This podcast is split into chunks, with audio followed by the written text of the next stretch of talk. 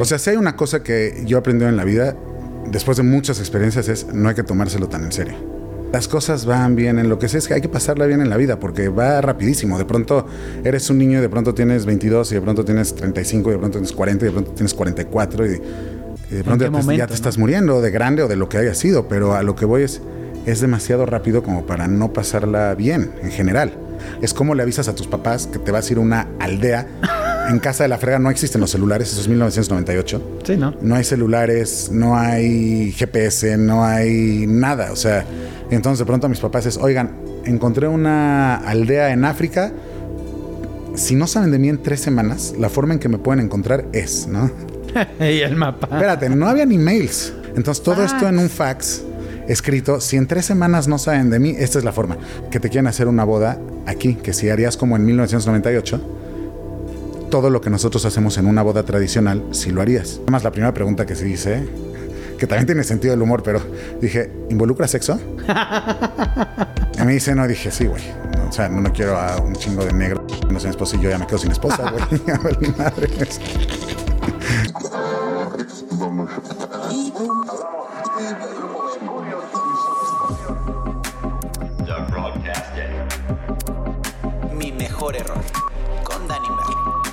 Bienvenidos al podcast.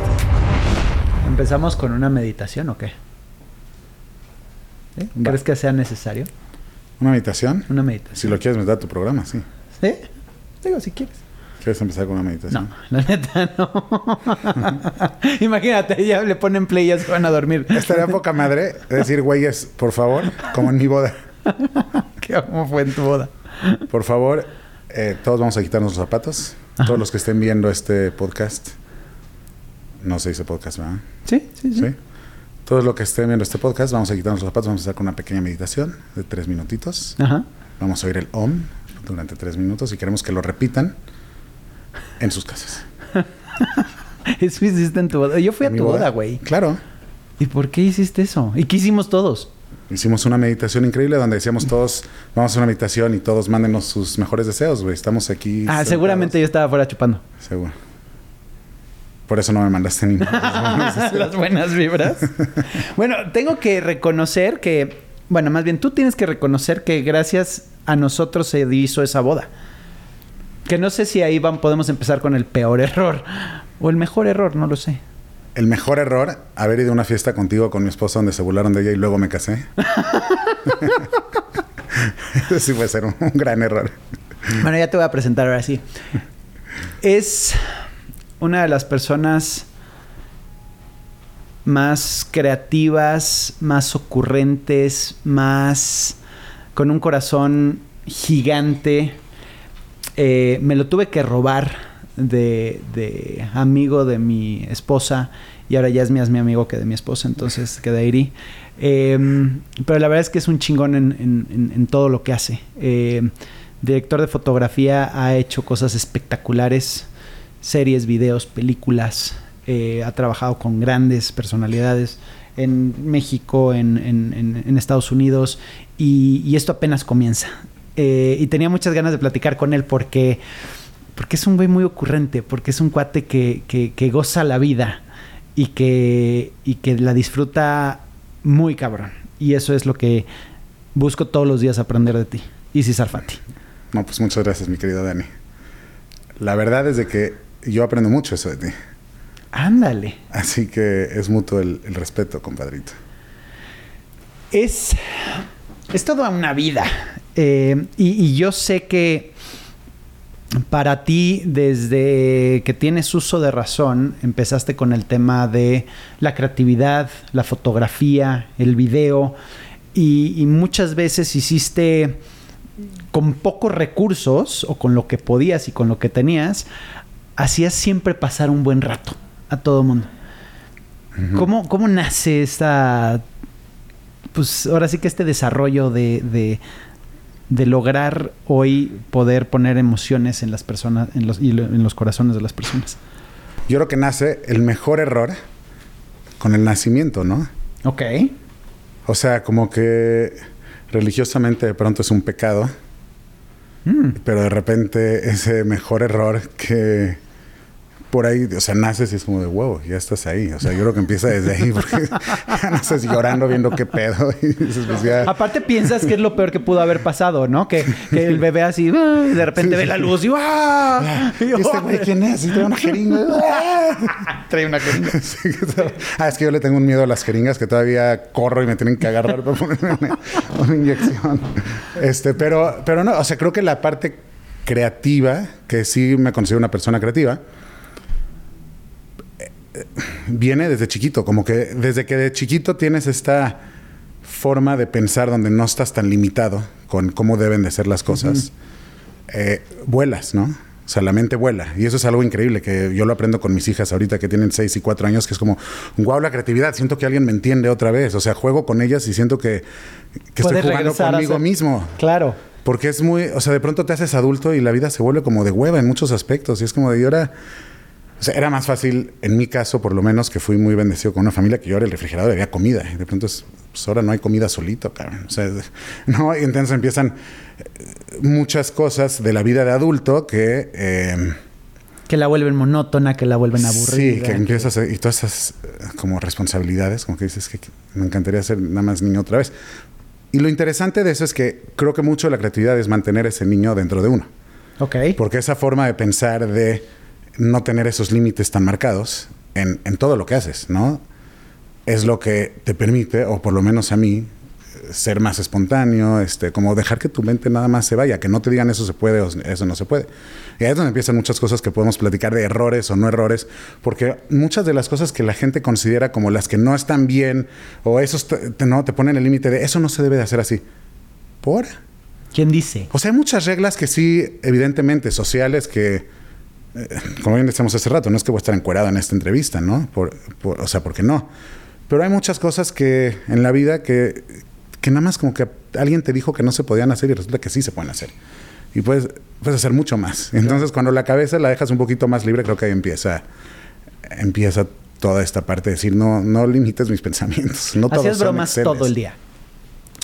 Pues cuando era más chico, Ah. eran eh, bromas todo el tiempo. Como que yo crecí mucho haciendo bromas. Siempre pienso que, que si cuando yo era chavo hubiera habido YouTube, sería una celebridad de YouTube. Por, en mi casa se juntaban 10 personas todos los viernes y sábados y hacíamos bromas por teléfono cuando no había, o sea, todavía no sabía ni quién te hablaban. Cuando salían los identificadores de llamada era como la, la pequeña muerte de esa etapa. exacto, exacto. Fue y luego le dimos la vuelta con Skype, ¿no? Así que otra El vez. cero, el asterisco 66 y entonces ya podías marcar el teléfono directo. Y entonces cuando hablaban a mi casa al día siguiente a decir por qué habíamos hecho esas bromas, porque a veces hacemos bromas que hacemos un desmadrote, todos dormidos ahí ¿Tipo uno encima del otro.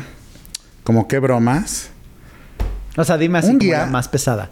Un día se junta, nos juntábamos amigos y cada quien decía o a quién querían que le habláramos a algún conocido o agarramos un número random a hacerle una broma. Ok. Entonces este día un amigo dice, es que yo me fui de México, ahorita estaba de vacaciones en ese momento, y dice, los que se quedan a vivir en mi casa hay que hacerles una broma. Entonces le hablamos así una de la mañana. Este... Sí, buenas noches. Eh, sí, buenas noches. Habla el, el, el, este... ¿Qué tanta madre decíamos? El- La, la gente de guerra, este... Ah, el almirante o el... El almirante, la, la, la, la, porque estamos haciendo un batallón ahorita en el Zócalo Capitalino. Y entonces, de repente este cuate, sí, mi comandante, dígame. O sea, ¿qué? qué? ¿Cómo que sí, mi comandante, dígame con quién estoy hablando, ya sabes? O sea, te seguía en la broma. Nos pasaba de tantas bromas que de repente había alguien que le atinabas a algo Algo. Que resultaba que era real. Y entonces la broma era para ti. No, y entonces, no, no, no, porque entonces decíamos, a ver, este cuate ya mordió, o sea, era para que nos colgara, porque una cena ya te colgó, jajaja, y ya. Pero este cuate nos dice, sí, mi comandante, dígame.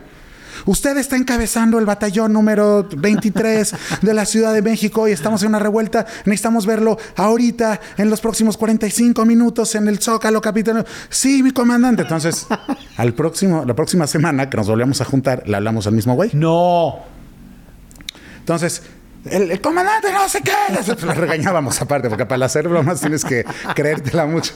Entonces el cuate decía, este, ¿por qué no se presentó? Sí me presenté en el Zócalo, pero no los encontré. Pues no lo vimos. Obviamente, no es como que íbamos a ir al Zócalo a ver si llegaba o no llegaba. Pues el cuate fue al Zócalo un par de veces que no nos encontró y luego ya no lo hablamos, pero nos pasó igual en, en un hotel en el Princes de Acapulco que hablábamos mucho hacer bromas cuando estábamos ahí con amigos. Y de pronto un día le hablamos a decir en que debían 40 mil pesos En que tenían que bajar o se tenían que ir, una cosa así. Y nos dice, ah, no, es que soy la productora del Zorro y tenemos muchas habitaciones. Y yo que estaba empezando en lo del cine, Ajá. era como de, que mire chamba, güey, de lo que sea. Ahí- Lo ahí que es mi Necesito ir a tu, a tu set, lo que te hago, lo que hago, jalo cables. Pero pues estamos hablando del hotel, ni modo que le digas, ay, te estoy haciendo una broma. Exacto, de caíste en la broma. Oye, by the way, ¿me de pueden dar repente- chamba? Exacto. De repente pasaba que con las bromas, este, hay cosas que suceden y latinas a una realidad. Claro. Y entonces shh, agarran vuelito y, y son muy divertidas. Obviamente, sí manteníamos una línea donde no te pases de línea, porque hay una, es una línea muy delgada entre pásala bien y está divertido y ya te pasaste de lanza. Claro. Y es, es delicada, ¿no? Y ahí sí es el peor error porque puedes afectar a gente, que es como lo que acaba pasando en los fake news. Claro. O sea, es como que, ay, qué chistoso que hicimos esto y de pronto alguien dice algo que se vuelve una cosota y puede afectar a mucha gente, ¿no? Y, y bueno, pero esa es la parte creativa donde, eh, hablando de eso, que es muy divertida, es como, ¿por qué no harías bromas con alguien?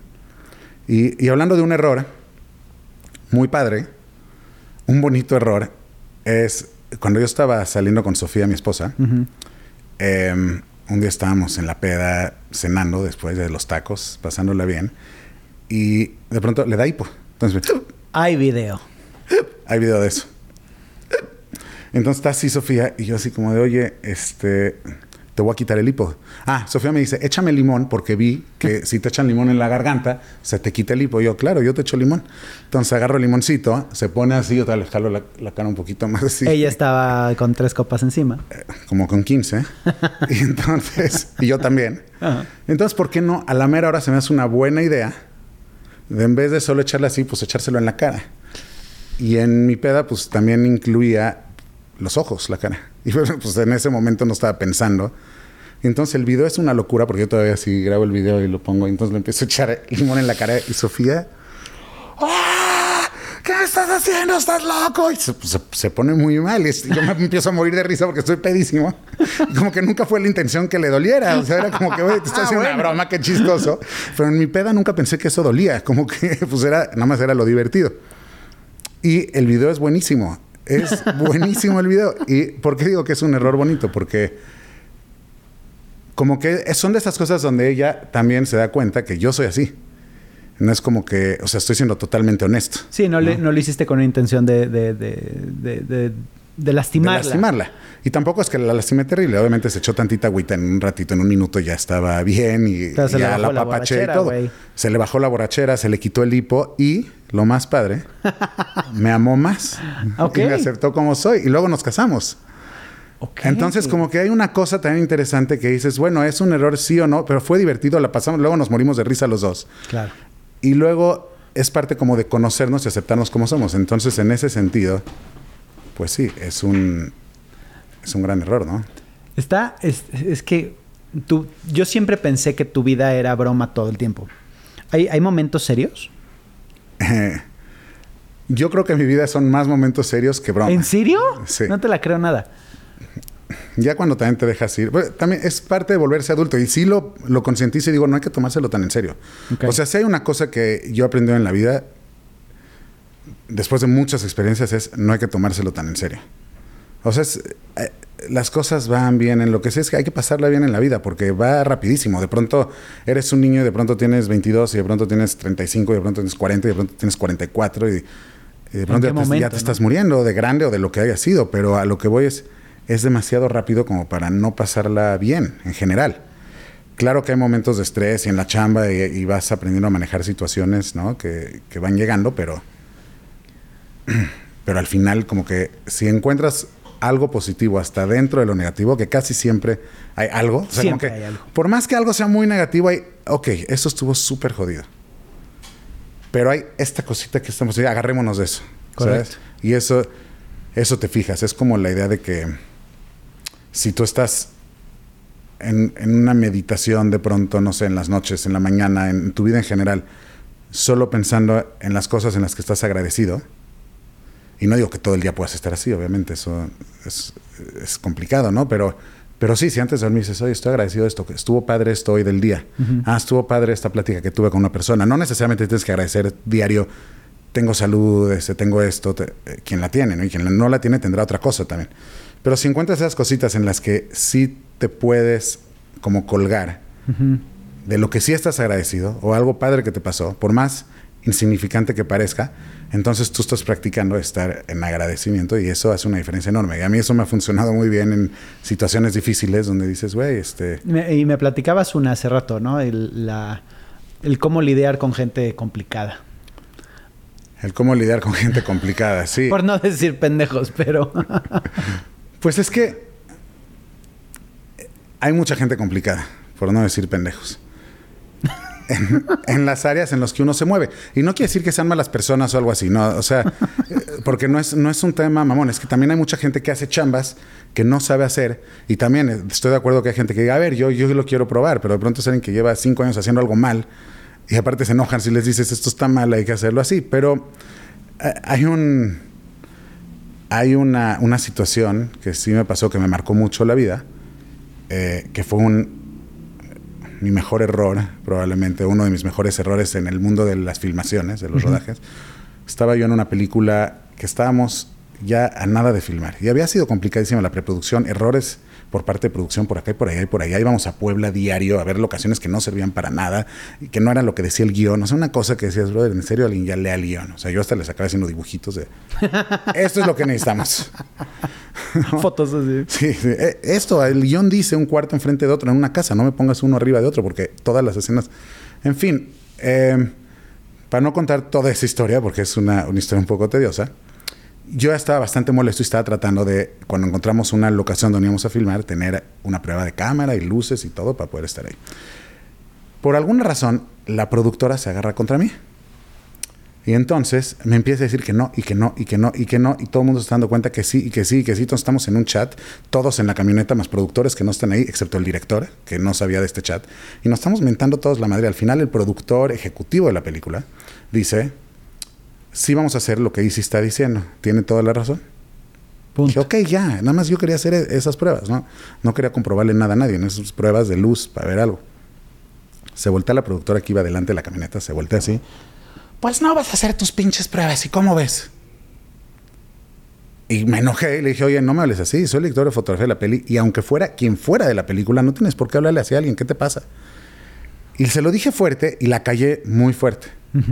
El director se quedó como, porque de repente alguien se puso a gritar así en la camioneta. Él no sabía ni, ni que estábamos sí, sí, del chat. claro. Los demás todos sabían. Y fue una cosa muy interesante porque después de eso se echó dos semanas metiendo cosas mías que ni siquiera eran ciertas, porque nos llevamos todos increíbles. El lector me decía, vamos a filmar muchas películas pronto juntos, qué maravilla lo que estás proponiendo. Y de un día a otro me corren. La típica, por dos días. todos nos hacen. Dos días antes de la peli ellos se afectaban más que yo aparte, porque yo ya tenía una preproducción armada que básicamente es cómo vamos a filmar toda la peli, ¿no? Este, y entonces yo no lo podía creer y me afectó muchísimo. Acabé yéndome a India a meditar y a O sea, ¿por eso te fuiste a India? Eso y otras cosas que pasaban. O sea, también llevaba 10 años de mi vida haciendo una película para que se llama Mágico con X, como México con A. Ah, espectacular. Espectacular, que era un año de rodaje de todo el país, viendo un año de todo lo que sucede en México, en el mundo natural, en la industria, en todo. Era una cosa espectacular. Ese, está, ese, ese concepto me fascinó. Increíble. Pero bueno, ahorita me ya teníamos distribución, ya teníamos todo, pero por alguna razón no se O sea, con el gobierno era, ya había estado en el Congreso de la Unión, el toda la turismo me estaba apoyando. O sea, ya había todo y de pronto desapareció el dinero que no se han otorgado. ¿Quién sabe por qué? Y ya nos lo habían dado. Era como que va a salir en el diario oficial. La Comisión de Turismo de Tosta entre los ojos panamericanos o esta película. Todos votaron por esta película. me hablan, me habla Videgaray, que está en ese momento en... Eh, no, Videgaray no, Videgaray es el que estaba en, en egresos. Ok. Me habla el de Hacienda y me dice, oye, ya este... Ya aprobaron tu película, vete a celebrar. Yo he ido a ver a todos para hacer esta peli, a todos los que pude. O sea, me eché 10 años donde yo filmaba comerciales que no me gustaban mucho y juntaba dinero para poder seguir haciendo esto por México. O sea, era un proyecto para México totalmente, aldeas autosustentables, eh, todo un rollo para ayudar al país. Hasta la ONU ya estaba metido en el proyecto, o sea, ya estaba muy grande. Y cuando básicamente nos roban el dinero, Y luego pasa esto de esta película y yo troné. Sea, dije, llevo 10 años rompiéndome la madre para hacer esto, ya no, ya. Entonces ahí fue que me fui. Y leí muchos libros, estuve meditando. Decía, hay un libro específicamente que me cambió la vida, que se llama How to Win Friends and Influence and People, de Dale Carnegie. ¿Cómo, cómo ganar amigos e influenciar a la gente? Influenciar sobre las personas, Sobre creo que se llama en español, de Dale Carnegie, que es un librazazazazo. Librazo, es un bestseller de hace muchísimos años, Sí. pero sigue vigente hoy porque los seres humanos somos los mismos Es seres lo humanos. mismo, claro. Aunque vivamos una, ¿no? una vida distinta a la que se vivía antes, eh, la relación humana es la misma. Y entonces el libro me cambió mucho la vida, mucho la vida. Y el aprendizaje eh, del error a lo mejor de, de esa situación fue gritarle a esta productora enfrente de todos, hacerla sentir mal, chiquita, en un ámbito público. Y, eh, y el aprendizaje de eso fue cañón, porque sí, me cayó el 20 fuertísimo de... de- La regué. la regué. o No sea, lo tenía que haber hecho así. No lo tenía que haber hecho así. No está bien que ella me, ha hablado, me haya hablado así. Pero, pero ese es su tema. Ese es su tema. Yo no tenía que haberle, o sea, yo le podía haber dicho después, oye, ¿por qué me hablaste así? No está padre. Solitos. Y decirle lo mismo solitos hubiera cambiado todo. Pero ese error de ese Por lo menos hubieras hecho la película. Por lo menos hubiera hecho la película. Exacto. Y no me hubiera ido a India, pero ir- irme a India estuvo poca madre. ¿ves? o sea. Es como todo Sí. tiene su... Porque fuerte fue el último viaje que hice así fuerte, fuerte antes de casarme. Y me eché un, eh, varios días en silencio y fui al ashram de Osho y estuve caminando por todos lados. Casi me comí un oso. O sea, no, estuvo, estuvo muy padre. Fue padrísimo, ¿no? Me perdí en las montañas, así cañón. Se hizo de noche, había osos. Grabé mi video de despedida por si nadie me encontraba. Creo que No, nunca lo has visto. ¿neta? Sí, ahí en YouTube hay un video donde, donde, por favor, si alguien ve esto, estoy en tal lugar, no encuentro cómo regresar a mi camp, me perdí hace dos horas, ya se está haciendo de noche y hay historias de osos que se han comido a gente aquí hace un mes. O sea, no debes de estar solo ahí, menos de noche. ¿Y cómo regresaste? No sé. Encontré, encontré mi campamento. O sea, seguí caminando y caminando con el corazón así, así, y, y lo acabé encontrando. Eh, no sé. Aparte filmas todo, ¿verdad? Grabo muchísimo. Desde chiquito grabo toda mi vida. Cosas. sea, antes eran con las handicams así enormes, ¿no? Ya sabes, "Eh, hola, ¿cómo estás? Exacto. Y ahorita ya son... con No, ahora es el celular. Por eso te digo que eh, por ahí luego pienso que debería ser una cuenta que se llama el youtuber del pasado. Ok. Donde encuentre todas mis tonterías grabadas de toda la vida y pueda estar subiendo porque eran unas estupideces buenísimas. El Back to the Past. Back to the past. Pero bueno, el error en ese caso es que uno me acabé yendo ahí en la desesperación de todo lo que sucedió, de que ya era una frustración de 10 años de querer ayudar al país, ayudar a la gente.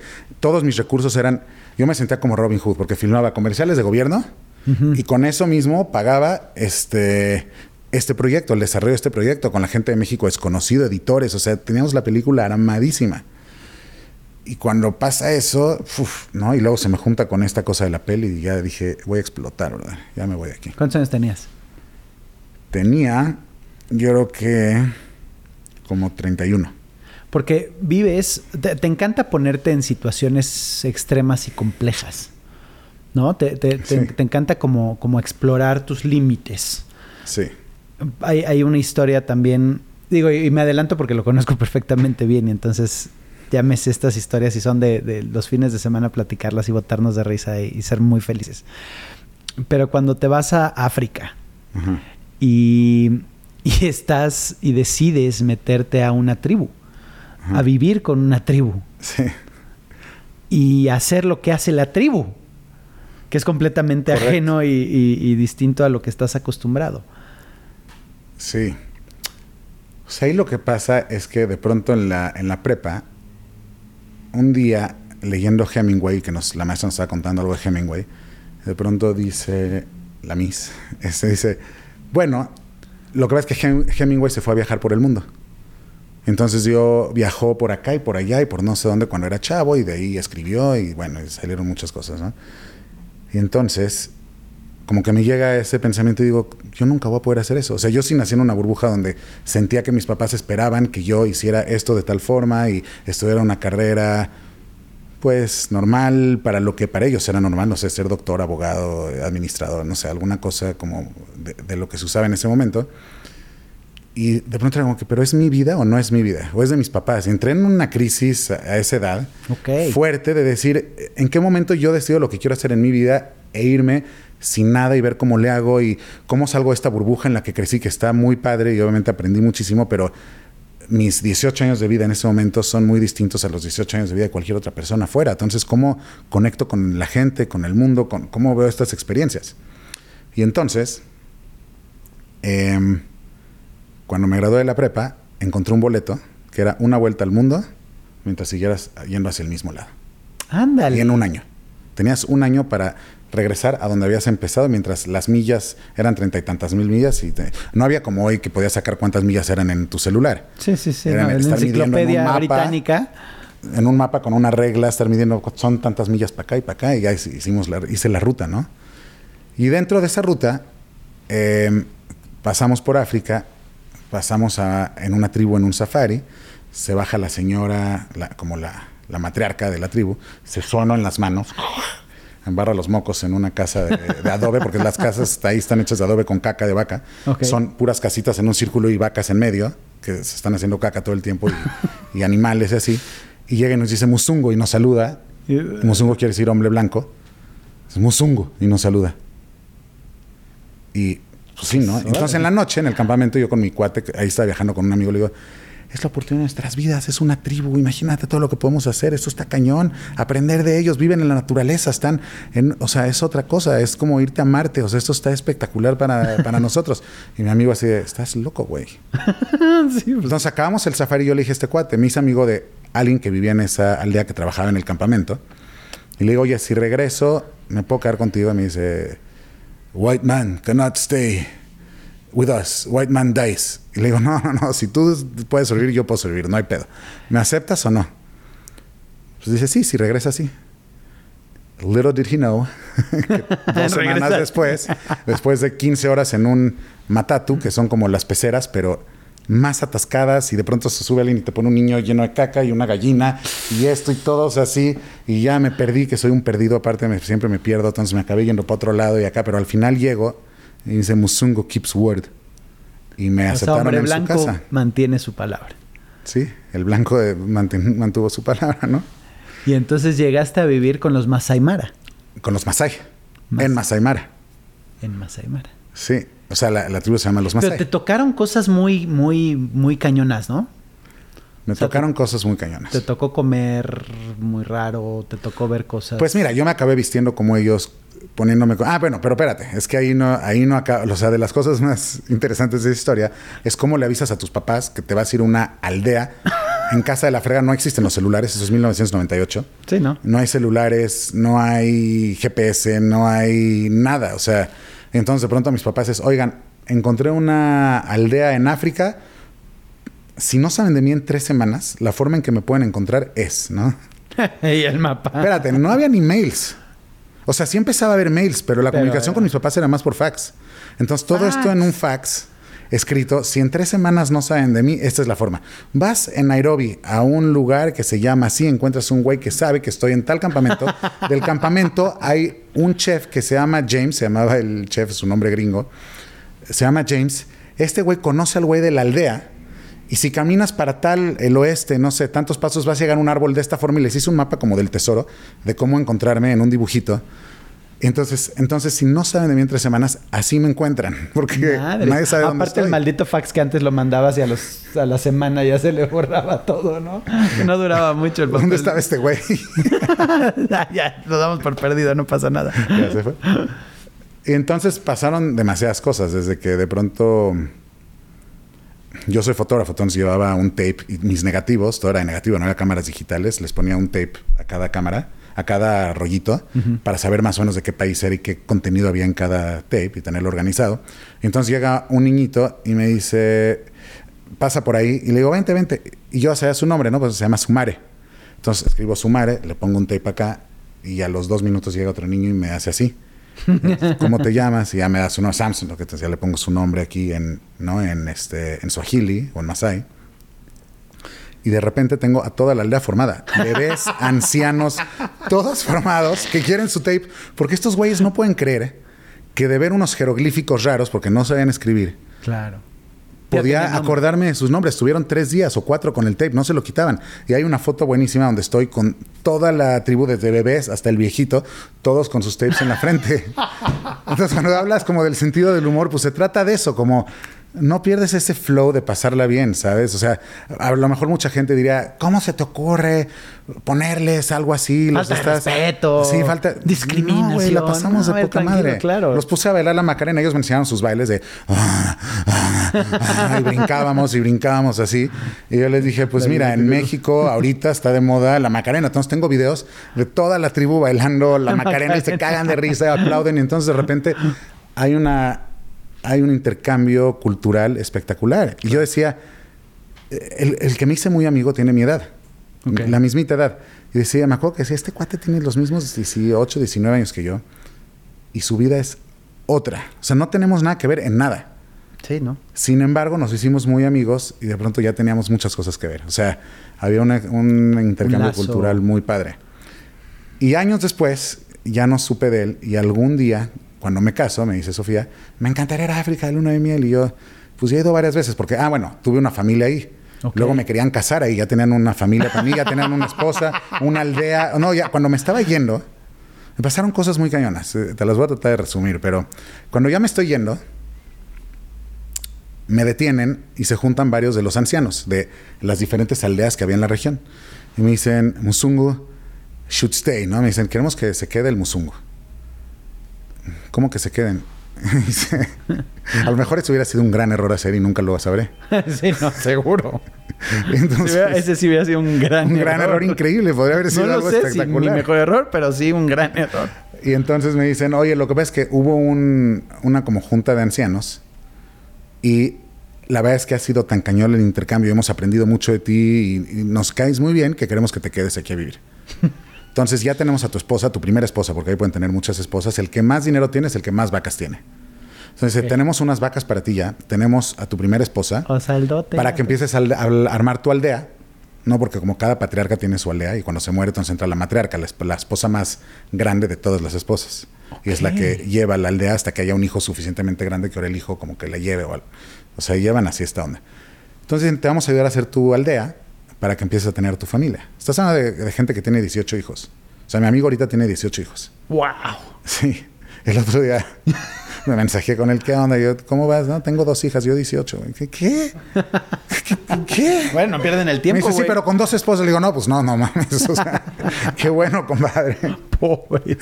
Y entonces, este, les digo a estos ancianos, les digo, no, pues lo que es que yo no me puedo ir para allá. Me dice, no, no, no, sí, quédate acá. Y me empiezo a poner medio nerviosón porque ya me están presionando bastante. Y entonces, eh, me dice, no, pues ya está todo arreglado, ya lo hablamos. O sea, como que Sí, tú casi, no- casi tú que no no, no, cuentas. no te puedes de salir de esta. Le digo, no, no, no, lo que pasa es que yo estoy casado ya, ¿no? Les invento que está casado. Me dice, pero pues no hay pedo, puedes tener dos esposas. Y yo, puta madre. Es que ya Como que no, ya. no contaba con tu astucia, bro. y entonces, este. Me dice, le digo, no, no, no, mi esposa de allá no funciona así de donde yo vengo. Me dice, no, pero puedes venir seis meses acá y seis meses allá. No, no, no, no, no. Y al final me acabé zafando. Ok. Pero fue un intercambio cultural cañón, cañón, Cañón. cañón. Y eh, no, te voy a contar una última historia de esto porque sí te podría contar demasiadas horas de historias, pero esta es muy divertida. este, bueno, para, nada más voy a regresar a otra cosa. A este cuate, años después, cuando Sofía me dice, me quiero ir a África, le digo, ok, condición, encontramos a la tribu con la que yo viví y te duermes aunque sea una noche ahí. No digo que te quedes una semana, yo me quedé un ratote, pero no, no, no, una noche.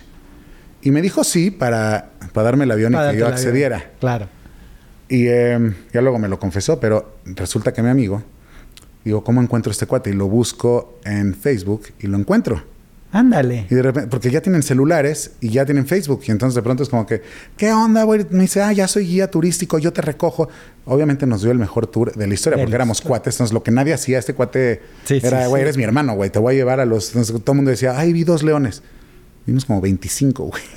Claro, casi, este casi eres el que te comía. Sí, sí, sí, sí. Tengo videos con leones, ponerles la cámara acá, que eso es como que no, güey. O sea. Eso no se hace. Pero era, fue esa oportunidad. Entonces Sofía se sintió tan mal que este cuate fue tan buena onda que cuando yo le había dicho, nos vamos acá en tu casa y dice, vénganse a mi casa, a Sofía le da pena. Y estando ahí me dice, oye, todos los que eran niños se acuerdan de ti, de, a- del 98. Wow. Esto fue en 2017, 2014. 20 años 2014. después. Die- 18 años después. 2014, 2015. Y entonces dice este, hay muchas historias que ya son como leyendas de ti, de cuando estuviste acá. y los chavitos que tenían 13, ahora tienen treinta y tantos, ya están casados con hijos, pero se siguen acordando de ti, porque sí hicimos muchísimas cosas. Y entonces se juntaron todos y dicen que, me dice, vi tu boda en Facebook y estuvo muy cañona. Ah, que, que te quieren hacer una boda aquí, que si harías como en 1998, todo lo que nosotros hacemos en una boda tradicional, si lo harías. Y yo me quedé así pensando, y nada más la primera pregunta que se dice, que también tiene sentido el humor, pero dije, ¿involucra sexo? y me dice, no, dije, sí, güey. o sea, no, no quiero a un chingo de negros cogiéndose a mi esposa y yo ya me quedo sin esposa, güey. No, o sea, mi madre. No, eso no, no. Sí, no, eso no. Mientras no haya eso, no hay bronca. Entonces, total, nos hacen una boda Dicen a Sofía de princesa Masai, me presta todo su atuendo mi cuate, nos transforman, nos pintan la cara y tenemos que matar a un chivo y me dan el cuchillo para matar al chivo y yo así de, ¿y esto, qué onda? Cuando aparte este, eres vegetariano. Yo soy vegetariano.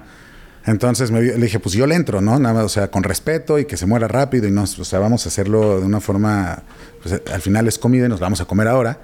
Y me veo tan nervioso que dice, que yo lo mato y tú lo despellejas. Y hay un video cañón. O sea, igual si pueden por ahí luego véanlo, porque hay un, un video en, en, en, Vimeo.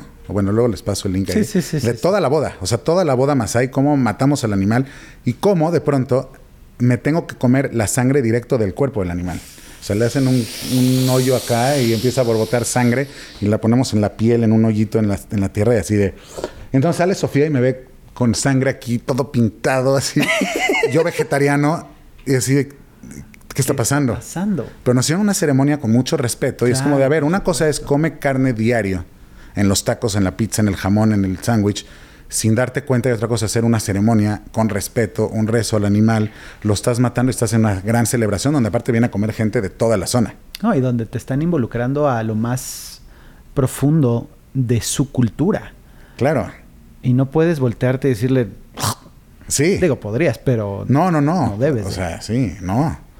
Y entonces todavía está cañón porque nos ponen a comer, cocinan ML. Yo todavía les traje una cervecita para que le diera más sabor a la carne. Así. le echaba porque la cocinan así. Y, y, de pronto me están esta carne chiclosa que yo de por sí no como carne y decía, no les puedo hacer el feo. Entonces había, me tragaba un cachito que podía y había un perro por ahí. Entonces venía y le metía el cachote de carne al hocico. y entonces estos güeyes veían un perro por ahí y lo espantaban. Y yo, no, no, no, no, no, mi perrito. entonces se volteaban estos güeyes por algo. Yo no estaba esperando. Se volteaban. Bien, qué bonita la, la carne. Entonces los güeyes decían, ya se lo acabó y me traían más. Y yo como, brother, ya no puedo comer más carne. ¿Qué te pasa? me traían más porque se me este tiene hambre, este tiene hambre. Hay que darle más. hay que darle más de comer. ¿Qué les pasa? está muy chistoso el video porque se ve mucho de eso ahí. Se ve todo, toda esa experiencia. Y, eh, y bueno, ese fue, eso fue tantos años después de la original. Qué, qué, increíble cuando, cuando eso que en algún momento se genera, ¿no? Es, es siembra para cosechar. ¿no? Y tuviste la, la, oportunidad de regresar con tu esposa y, y, de vivir esas, esas experiencias que son únicas y que puedo decir que son muy pocas, ¿no? Y que te atrevas a hacerlo. Porque eso, eso también pues, implica muchos huevos. Y tú lo dijiste hace rato, o sea, también es como salir de la zona de confort y decir, a ver, hay muchas cosas sucediendo. Y así como fue eso, me he ido a aldeas en México, cuatro días caminando en la sierra para encontrar al chamán que hace algo y, y es toda una experiencia donde estamos grabando o no grabando, pero mi perspectiva de pronto de los viajes, como que hay viajes que son para para vacacionar cuando ya lograste por fin salirte del desmadre de todos los días, ir a descansar. descansar. Descansar, pero esos son vacaciones. Mi concepto de viajes es más como salte de tu zona de confort. No importa la edad que tenga, o sea, irme a acampar con mis hijas, me las llevo a acampar seguidón. Nos hemos ido a meter por todos lados acampando y teniendo experiencias que de pronto se sienten peligrosas y fuertes, pero también le meten esta chispa a la vida, ¿no? De no quedarte nada más. Es que de eso se trata, de vivir. De vivir. Si no, ¿qué, chiste hay? Pues sí, porque si no estás en, tus, en tu zona de confort, todo seguro, todo el tiempo. Pero te levantas a las 6 de la mañana, arreglas a los niños, los llevas a la escuela, regresas, comes, trabajas, a las 9 de la noche estás viendo el, este, el canal de las estrellas y el día siguiente lo mismo y lo mismo. Lo mismo. Y lo mismo. Y de eso no se trata. De eso no se trata. Y hay una cosa interesante que dijiste. O sea, sí hay que tener huevos para hacer ciertas cosas. Por ejemplo. Claro. Mi carrera ha sido principalmente fotografiando, hablando de la parte profesional. Fotografiando películas, que eso es. eh, y comerciales y videoclips y todo, pero es quien está detrás de la cámara y la iluminación viendo cómo contar la historia. ¿Cómo cuentas la historia? Tus herramientas son las luces. Cuando ves una película que se ve muy bien, el fotógrafo es totalmente el responsable de eso. Ok. En, en cuanto a cómo se ve la imagen de luz, ¿no? También está el arte y el vestuario y todo, pero hablando de cómo se ve la toma, ¿no? Si vamos a bajar de una grúa, si vamos a llegar de una forma o de otra, un close-up, un abierto, ¿cómo vamos a contar la historia? Mi chamba es interpretar el guion a nivel visual y contarlo con imágenes. Ok. Pero también llegó un punto donde empecé a hacer bastante de esto y, y caí como en un comfort zone que decía, oye, ya, este tipo de luz ya le hice en esta película y en esta otra, y ya le hice en series. O sea, de pronto hice Club de Cuervos. Ujú. Y ahí era como, ok, ya hice otra película que tiene cosas muy similares ahí a nivel visual. Ok, y de repente dije, a ver, pues tengo muchísimas historias de todo esto y tengo ganas de contar historias y tengo ganas de hacer otra cosa. Y es- me estaba acercando a los 40 años. Dije, ¿y si cambio mi carrera, qué pasaría? Pero ya tengo muchas responsabilidades, ya, ya el, o sea, los gastos ya son gastos, ¿no? Entonces de pronto fue de, no, pues hay que hacerlo, o sea, hay que atreverse a hacerlo. Entonces dejé de fotografiar por un ratote, me puse a escribir, me tomé cursos, me leí libros, me puse a escribir y escribir, a escribir. Pues tú hasta en algún momento ibas a entrar a un cortometraje conmigo de mis locuras que quería hacer, ¿no? Sí, sigo esperando mi, mi papel en... Ah, tú vas a tener un papel, Ah, pero no he hecho esa peli que empecé desde hace mucho. Imagínate. Pero también te das cuenta que es de paciencia, ¿sabes? O sea, es como. Yo critico mucho que hay muchas pelis mexicanas que, que a mí no me gustan y tienen que ver con el guion. Entonces, como que es así, critico tanto eso, ¿cómo voy a tener un guion que no esté donde me gusta? Entonces llevo años, llevo siete años escribiendo este guion y todo el mundo, estás loco y dejé de filmar un ratote. Hasta que dije, a ver, espérate, tampoco puedo irme al 100% ahí porque es algo nuevo. Y tengo que comer. Y tienes un, es una carrera entera escribir guiones. No es como que, ay, quiero escribir ya. Me leí unos libros y ya. Entonces me ha tomado mucho tiempo, pero no te hablo tiempo de, ay, quiero escribir, ¿por qué no lo hacemos así? Te hablo de estar en, en viajes hasta en Europa y decir, oigan, yo los veo a las 3 de la tarde porque me tengo que ir a escribir.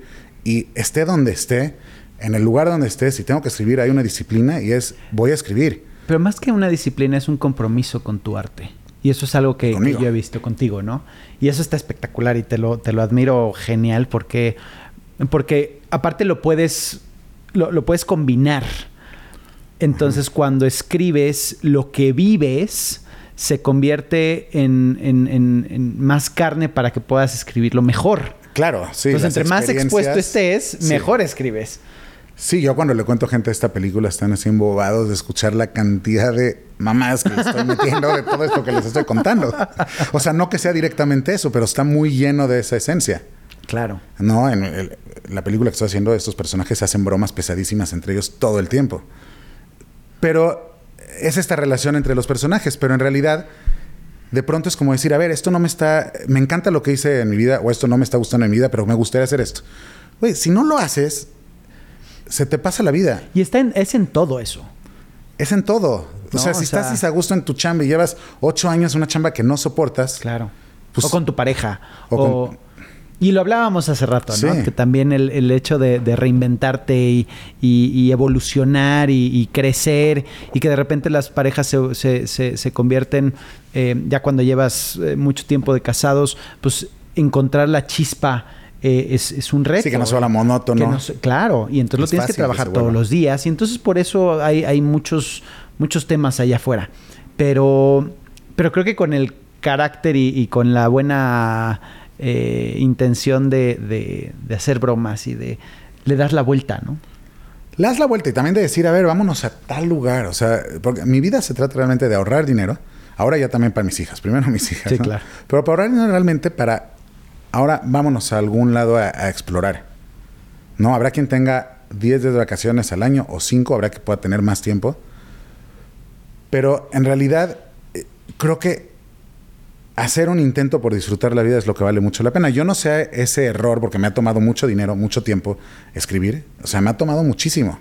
Llevo trabajando con varios guionistas que yo les tengo que pagar de mi bolsa. Entonces filmo ahora ya no para ser mágico, la peli esa que decía, ahora para pagar guionistas, pero creo mucho en este proyecto. Entonces como que si ya creo, voy a meterle todo lo que pueda. Claro, sigo filmando otras cosas porque después de casi un año de no estar filmando porque estaba escribiendo, llegó un punto en que dije, tengo que que seguir, pero estoy cambiando, es casi como cambiar de carrera, es como que un arquitecto diga, soy arquitecto y un día diga, ahora quiero ser dibujante, espérate, una cosa es que, o sea, es otra, es otra cosa.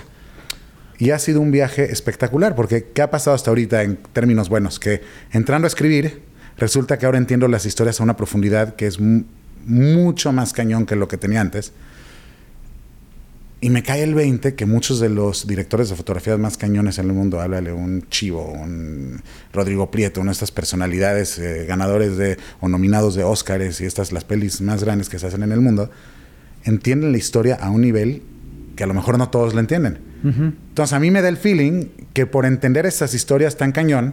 Puedes proyectar. A nivel imagen. Claro. Porque ahora cuento la historia desde otra perspectiva. Hice el año pasado una película con Rob Schneider, el actor que sale con Adam Sandler siempre, que él dirigía y él actuaba en español sin hablar español.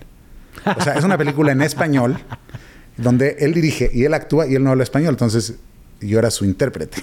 yo estaba al lado de él fotografiando Todo el tiempo, claro.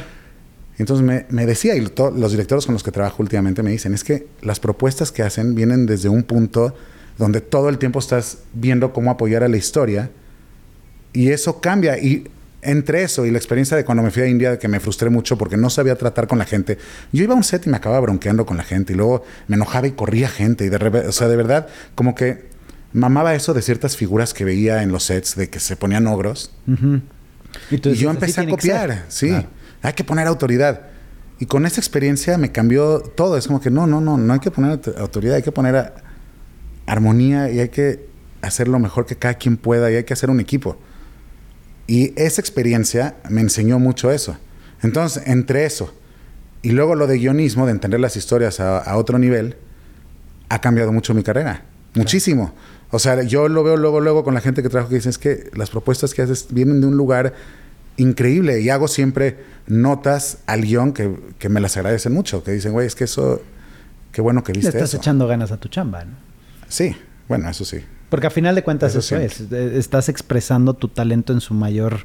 Eh, eh, eh, o sea, exponenciando tu talento en su mayor expresión. Ajá.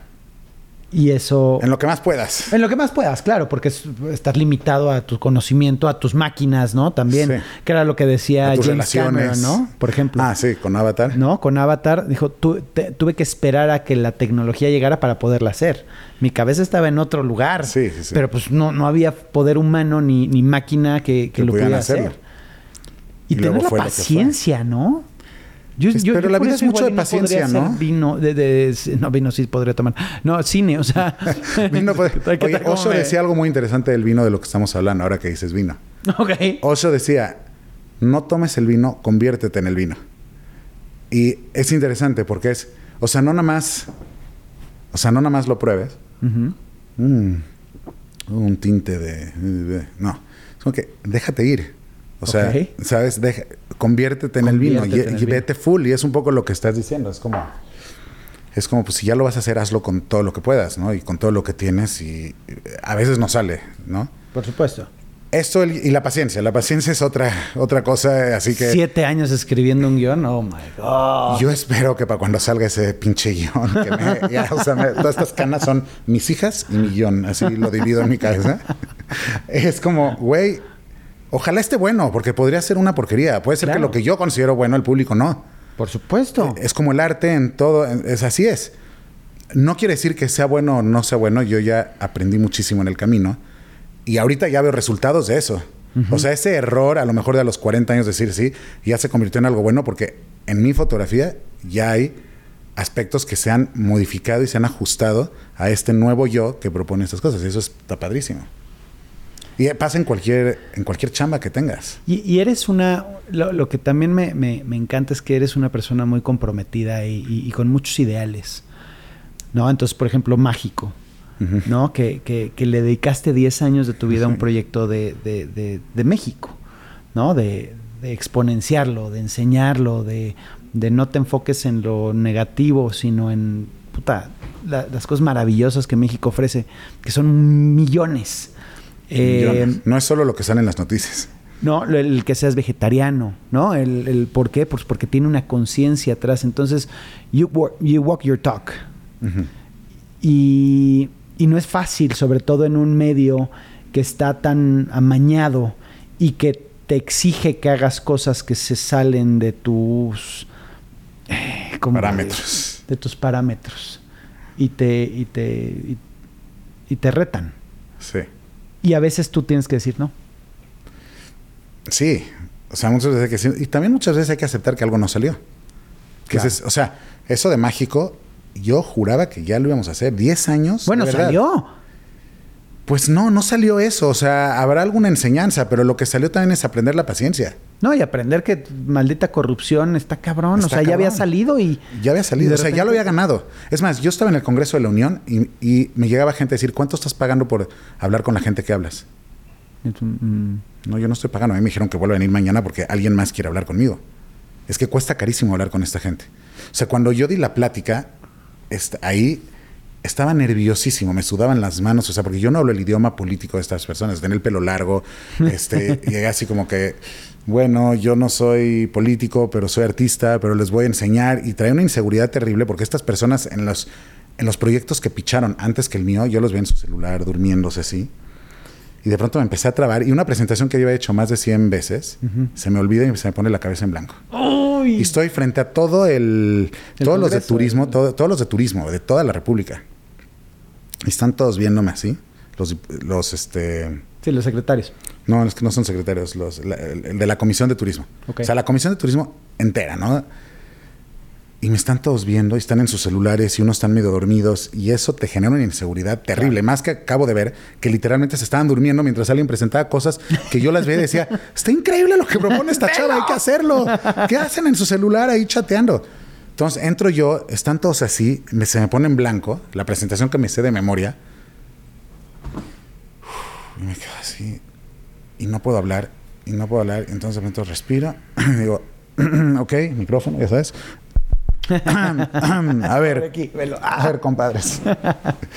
Este, yo soy artista, no soy político me puse, me estoy poniendo muy nervioso de verlos a todos aquí, están muy intimidantes, ¿no? Les digo a todos que aparte de estos es de señor no sé qué y casi que les hacen así para que caminen y ya Entonces, este, entonces vamos a hacer algo. Les voy a hablar de persona a persona, no de político, artista, nada. Yo les voy a hablar de persona a persona con el corazón. Y en ese momento la mitad de los que están con el celular ya me están volteando a ver. Digo, ok. Ah, ya tengo atención. Vamos a platicar ahora sí. Volvamos a empezar la presentación. Y acabó en una presentación de todos parados, aplausos y aplausos y aplausos y aplausos. Y decía, bueno, pues eso no estuvo tan mal. y luego estuve tres meses yendo y yendo y yendo y yendo y yendo hasta que dicen, todos votaron por tu proyecto. Se echan un año votando por el proyecto.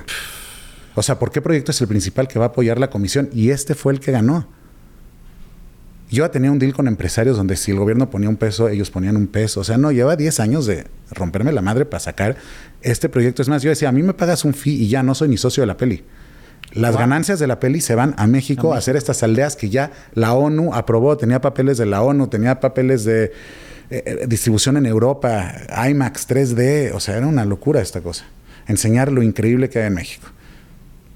10 años de exhibición en camiones. Yo quería llevarle la película a gente que en la vida había visto un cine y llevar cines a los pueblos y que, la, que fuera la peli más vista de México para darle orgullo de nuestro país a la gente cuando estamos en una época que no hay orgullo porque los medios se encargan de enseñarnos solo la porquería y no es lo único que hay.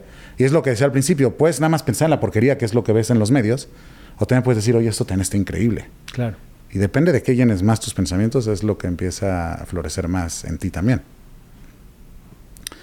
Y lo que es muy cañón de eso es que sí hubo que llegar a un punto que muchos dicen, estás loco, en un año yo me hubiera ido, mí me tardó 10. 10 años. En decir, hasta acá, esto ya no salió. Y es como un luto. Por supuesto. O sea, es como dejar ir algo que estás, así que, o sea, esta onda de que si le, una amiga algún día me, hizo, me dijo, sigue porque cuando pones el 100% de ti, el universo se alinea y todo se alinea para que suceda. Ahí está. Y a veces no. Claro no hay reglas en esto. O sea, suena muy bonito y esto de que el, malo pierde al final, el bueno gana, ya eh, sabemos por la historia de la humanidad que eso no es cierto. Es pero, fe, ¿no? Pues es fe y es lo que cada algo. quien vive. Claro. A uno le tocó que sí, a otro que no. Habrá otro güey en la mismita situación que ya y lo mejor hizo la peli. A mí eso no me salió. Pero me salieron otras cosas, ¿sabes? Como que de pronto ya fue cerrarlo. India, esto, el otro, y, y de pronto, claro que hay un aprendizaje de 10 años de cómo levantar un proyecto. Entonces, obviamente soy de esos fotógrafos que si hablo a un productor, sé producir perfecto, porque he producido mil cosas. Y si hablo con un editor, he editado mil cosas. Y, se- o sea, el hacer ese proyecto donde yo hacía mucho de todo, hasta los presupuestos, o presupuestos enormes más grandes que cualquier otro proyecto que he visto en mi vida, pues eh, te da mucho que sí, o sea, de pronto me cuesta trabajo saber qué me dio eso, pero el idioma que puedo hablar con cualquier persona de un crew es enorme. Y eso aplica a cualquier carrera. Claro. O sea, son los madrazos que también te hacen crecer. ¿Qué sigue? ¿Qué sigue para ti en estos en estos meses? Sé que tienes una serie que sale el próximo año. No, sale la próxima semana, yo creo. Ah, en- ¿ya? En ¿La dos próxima semana? semanas. La hora marcada. La Ah, serie que se hizo en los ochentas, que hizo Cuarón y El Chivo y Guillermo del Toro, así hicimos nueve episodios. Yo hice tres, yo fotografié tres. Se dividió en tres unidades con tres fotógrafos. y el nueve- es el chingón. El mío es el chingón. no, creo que todos están increíbles, la verdad. Lo poquito Sí. que he visto de otros está guau. Y ya está, no sé si sale en una semana o en tres. Eh, Soy un perdido también de esas cosas. No estoy. Pues es o sea, que estoy en mi. Tu chamba es, es, es hacerlo y ya Sí. cuando lo sueltas, pues ya, Ya. siguiente proyecto. Y creo que no hay una fecha exacta. Pero viene eso, viene una película de sci-fi que también fue un reto gigante. Ok. Con cosas que nadie había hecho en México, donde reproducíamos personajes y interactuaban con ellos y se tocaban. Y entonces técnicamente nadie sabía cómo hacerlo.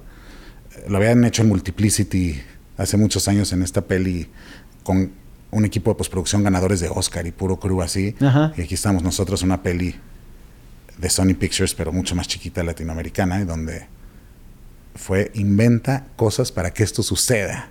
Entonces no duermes, no duermes, estás pensando y empiezas a probar, a probar y de pronto empieza a funcionar, a funcionar y la mitad funciona, otra parte no funciona y de pronto hay una que jala y de ahí empiezas a aprender y es una peli llena de efectos que nadie sabía hacer y nos salieron increíbles. Bueno, eso es lo que crees tú. No, ya los vi. Ah, ya. No, Sí, ya, ya- ya vi la el- peli. El material. No, ya vi la peli, ya, ya, di- ok, nos salió de poca madre. En serio. No, nos salió ¿Y increíble. cuándo? ¿Esa cuándo sale? En diciembre. En diciembre. Se llama Tequila Repasado. Tequila repasado. Ok. Echa un tequila, regresa un poco en el tiempo y se multiplica. Eh, nos pasa a todos. Empieza a tener- y empieza a arreglar su peor error. Ok. Es muy cañón porque el cuate la super riega y con esto tiene una oportunidad de arreglarlo y cree que lo puede arreglar y la vuelve a arreglar. Entonces toma más tequila, se va más atrás. Ahora hay tres de él y se empieza a armar un desmadre de su vida pensando que puede arreglar sus errores hasta que entiende que el error es como que tratar de arreglar el error. Nada más tiene que ser sincero, ¿no? Está espectacular el concepto. Sí. está Nos va muy bien. Sí, claro. Sí, sí, sí. la voy a ver. por sí, supuesto. claro. Porque aparte me pasa mucho que, que el trabajo que haces lo veo, pero no sé que tú lo hiciste. Porque eh, estás tan metido en lo que estás trabajando en el momento que igual esa ya pasó y ya se te olvidó y pues estuvo enlatada uno o dos años o lo que sea y, De pronto sale. y de pronto sale. Pero eh, es como, pues sí, sale una cosa, sale otra, pero no- el, el fotógrafo aparte siempre estamos en las sombras. O sea, no sabes que lo hice porque no soy un actor que ya se viste la cara por acá y por allá. O, no, o sea, el fotógrafo estás en tu chamba. Ay, te tienes que esperar a que salgan todos los nombres para que salga tu nombre. Bueno, sale al principio, brother. Ay, cálmate. cálmate. Nada, vale madres eso. La cosa es que ahí es disfrutar mucho la chamba y hacer lo que más te gusta en la vida. Que para eso, para mí esa ha sido también la lección más. O sea, mi papá cuando le dije quiero estudiar cine fue como de, ¿de qué hablas? Es bueno, voy a empezar con fotografía. Y luego veo si estudio cine. Ni madres, estudia una carrera de verdad. Yo, ¿cómo? Pues esa es de verdad. Entonces me decía, mi papá, ¿cómo vas a estudiar cine? No puedes hacer eso sin antes estudiar una carrera. Entonces íbamos un día en el periférico y le digo, ¿ves ese espectacular? Alguien tomó esa foto. ¿Ves ese? Alguien tomó la foto. Íbamos al doctor que me acompañaba algo y había revistas y le dije, ¿ves esta foto? Sí, alguien tomó esta foto. Entonces, hay una chamba dentro de esto. Claro, por supuesto, y es enorme. Y, y- y qué bueno que lo mencionas. Digo, ya me iban a cortar, pero voy a alargar esto porque creo que es un, un parteaguas y es un punto importantísimo que no hemos tocado. Y, y si lo quieres tocar bien y si no también. El- el- la enfermedad, que estás pasando por un proceso complejo, no tuyo, pero sí muy cercano, De mi papá. de tu papá. ¿Y, y qué es lo que te ha enseñado ese proceso? Porque ha estado en la línea ¿no? Sí. Y afortunadamente sigue aquí. Sí, afortunadamente puedo decir que sigue así. Obviamente pega fuerte, pero cuando un familiar cercano se te enferma a tal punto en el que lo puedes perder, o parece que lo estás perdiendo, pega muy fuerte. Y, te cambia todos los valores y de pronto dices, ¿qué está pasando? ¿Y por dónde va esta onda? Y afortunadamente, o sea, creo que hay una parte, y regreso a lo mismo con lo que empezamos, donde decía, no me voy a enfocar nada más en esto. O sea, tengo que pensar en lo increíble que ha sido tener a mi papá todo este tiempo y todo lo que me ha dado.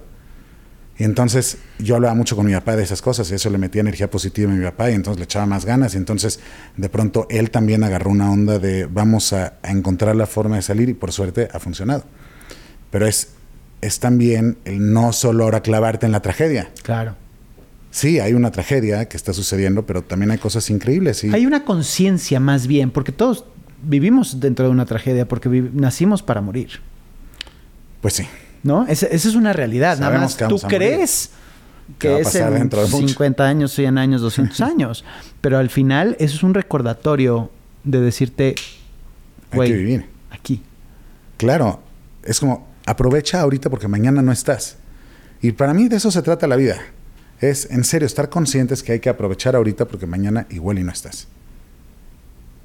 Y, eso es súper importante, súper, súper, súper. O sea, tengo un amigo productor con el que hice unos documentales. Él era más productor de teatro y de eventos. Se murió de repente, los cuarenta y tantos años. Se nos, se nos fue, ¿no? Él estaba a un día de abrir un restaurante en Oaxaca. De estas personas felices, que toda la lana que juntaba apoyaba pueblos en Oaxaca, hicimos cosas increíbles, así. Yo veía a este cuate y decía, yo quiero ser como él. O sea, siempre la pasa bien. Incluso en momentos difíciles, cuando se ponía muy cañón la cosa, decía, luego se resuelve, ¿sabes? No. Luego, luego va a pasar. Hay que, no te claves en eso, vamos a ver cómo resolverlo. Y entonces yo lo veía, fe- o sea, porque mucha de la gente que ves muy feliz luego resulta que no. Claro. Este cuate era auténticamente una persona que le sonreía a la vida. Y yo cuando me encuentro esas personas que veo que son auténticas, porque hay mucha farand como faranduleros Sí, en sí, este sí, rollo de que parece que sí, no. Pero cuando sí te llegas a encontrar a alguien así, es como de, ¿qué hace él que yo podría hacer para seguir esos pasos? Porque eso es muy importante y tienes esa conciencia. El día que se murió, en el velorio, de pronto llega un trío de música y luego llegan unos mariachis y como él movía mucho mezcal, porque trabajamos mucho en Oaxaca, mezcal para todo, se armó una peda. Una fiesta, celebrando su vida. Eh, Sí, los que estaban velando con otro cuerpo enfrente no les cayó una desgracia, porque traíamos un desmadre, música en vivo, peda, y entonces todos recordando este cuate de la vida, de, de la fiesta, que fue tener a esta persona junto a nosotros, y dio tanto amor y abrió tantas puertas que yo me quedé así de, yo me quiero morir así. Claro. O sea, el día que me muera, no que me quiera morir pronto, pero el día, Exacto, exacto. el día que me muera, que sea una fiesta por lo que sí hubo, no, no nada más una sensación de vacío por lo que no hay. Y es lo mismo que estábamos diciendo al principio, es vas llenando de las cosas que sí te gustan tu vasito interno en la cabeza o las vas llenando de las que no. Y si las llenas de las que no, vas a vivir miserablemente porque siempre va a ser una queja tu vida. Siempre todos tenemos algo que nos gusta. Ya sea el zapato, puedes estar agradecido de un zapato que compraste que está cómodo. No tiene que ser, estoy agradecido con la vida porque... Sí, sí. O sea, puede ser- o- no. Puede ser, güey, hoy me encontré algo en la calle, puede ser comí rico hoy, me junté con un amigo que no me ha visto hace mucho, pero nada más vas concientizando las cosas padres.